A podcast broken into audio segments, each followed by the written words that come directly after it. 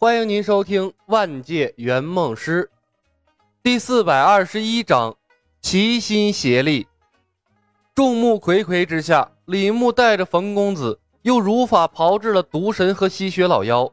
这次金瓶儿给力了许多，在李牧复活他们的一瞬间，便出手给他们下了禁制。于是，两人在清醒状态下被冯公子当了秘籍。人的求生欲是极强的。尤其是死过一遍又被复活之后，毒神和吸血老妖连一句硬气的话都没敢说，痛哭流涕的向李牧忏悔，表示要利用余生为仙学院发光发热。基本上，李牧问什么就答什么，万毒门历年来收藏的宝藏和法宝之类的，交代的清清楚楚，知无不言，言无不尽。如果不是李牧的复活只能持续二十分钟。他说不定就真的给两人一个机会了，但现在那只能遗憾的用他们来立威了。李牧就是个样子货，抛弃各种外挂，真实的战斗力可能连野狗道人都打不过。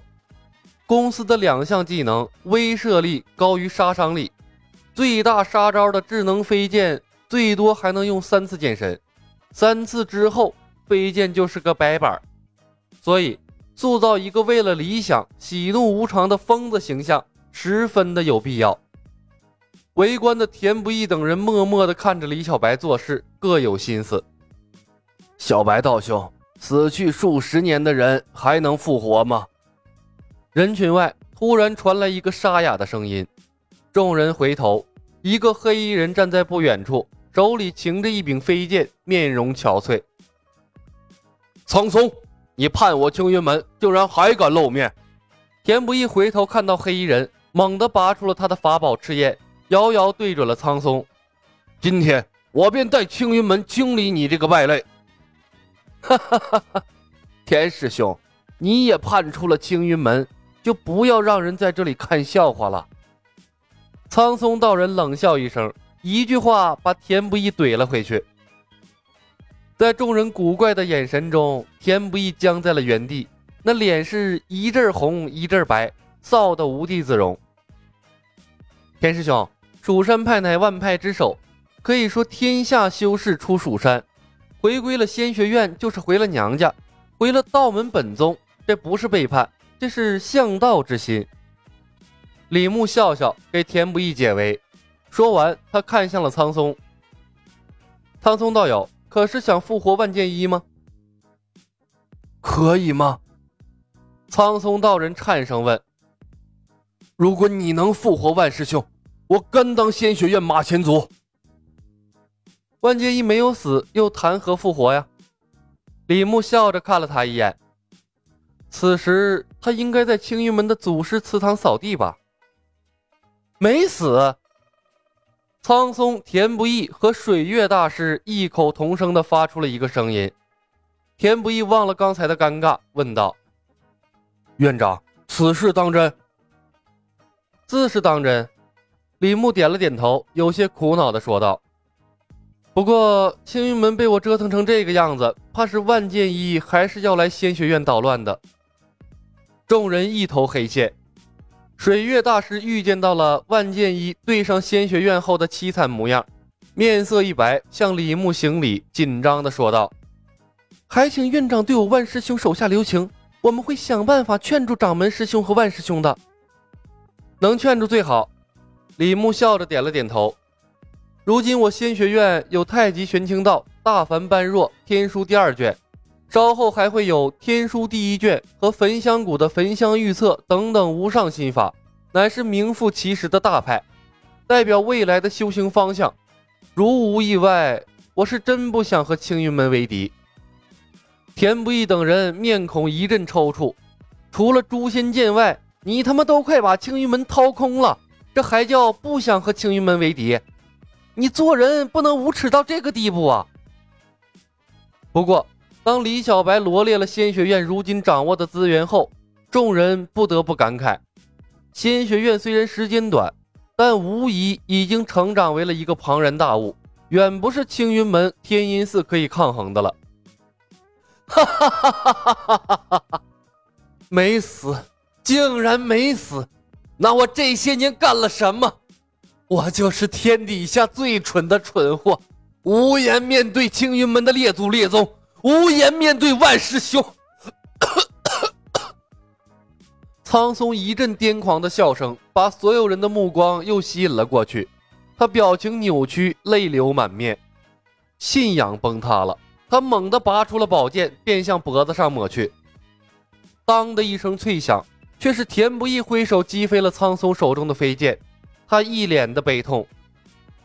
苍松师兄，这不是你的错，都是命运弄人。呵呵，命运弄人。苍松呆呆地站在原地，双目无神，仿佛失去了灵魂。苍松道兄，既已看破生死，不如也来我仙学院做一名教师，传道授业，同寻真正的大道，如何？李牧轻咳一声，发出了邀请。苍松道人只不过是李牧利用的一个工具，他并不在意苍松的生死，但既然被田不易救下了，那就废物利用吧。把他拉进仙学院就是了。以他的道行和对万剑一的感情，万剑一真杀来了，他也能挡一挡。说起来，苍松师兄也不算做错了。李牧看着苍松，继续说道：“万剑一那么骄傲的人，默默无闻，在祖师祠堂扫了几十年的地，细说起来，跟死也没什么区别。青云门的道其实是错了的。”我认为苍松师兄有必要活着，把你敬爱的万师兄引到正途上来。我仙学院虽然手段激进了一些，但我可以拍着胸膛说，若能求得长生大道，非我仙学院莫属。众人不约而同地看向了李小白，深以为然。苍松道人仰望着天空，神情变幻。片刻后，他像是解脱了一般，阴雾的气息一扫而空。整个人变得恬静而且淡然，他对着李牧抱拳：“多谢道兄收留。自此之后，苍松便是仙学院一普通老师，和青云门再无瓜葛。有了苍松师兄加入，我们仙学院又添一员大将。”李牧轻轻抚掌，环视众人。这一段时间的交流，大家之间相互也有所了解了。在场再无外人，算算时间。滴血洞寻宝的人差不多也快出来了。为了仙学院的繁荣昌盛，大家分工合作，寻到万福古窟的各个入口，准备收网。能活捉就活捉，不能活捉的直接干死。第一卷天书事关重大，只能落在我们仙学院的手里。说着最漂亮的话，干着最龌龊的事儿，这应该就是仙学院能成功带领大家寻到长生之道的关键吧。众人早了解了李小白的秉性，也懒得说什么反驳的话了，一个个摩拳擦掌，点头称是。说实话，他们被李小白折腾了这么久，也该那帮躲进滴血洞的家伙们享受下仙学院热忱的招揽服务了。鬼王停留了片刻，小白院长，死去十几年的人能复活吗？苍松的问题同样是他想知道的，不求个答案，他心不安。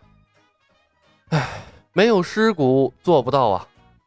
李牧看了鬼王一眼，摇头说道：“宗主，如果你想复活尊夫人，修成五卷天书或许可以。”本集已经播讲完毕，感谢您的收听。